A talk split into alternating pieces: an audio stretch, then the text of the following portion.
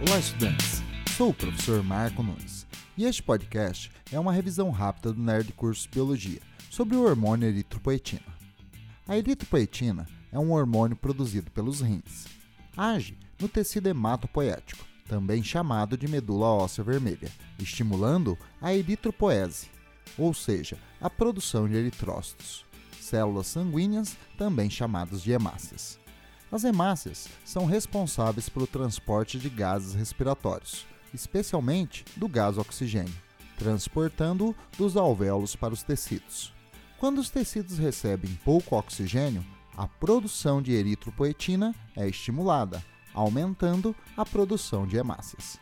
Isto pode acontecer em altas altitudes, onde o ar é rarefeito ou em condições de anemia, ou seja, quando o número de hemácias está reduzido.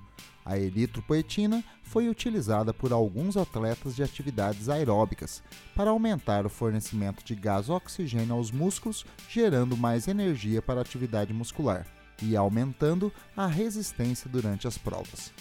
Atualmente, esta prática é condenada por ser considerada doping e causar riscos à vida dos atletas, pois o aumento do número de hemácias deixa o sangue mais viscoso, exigindo maior trabalho do coração para mantê-lo circulando. Bom, é isto aí. Continue firme nas revisões do Nerd Curso Biologia e bom estudo!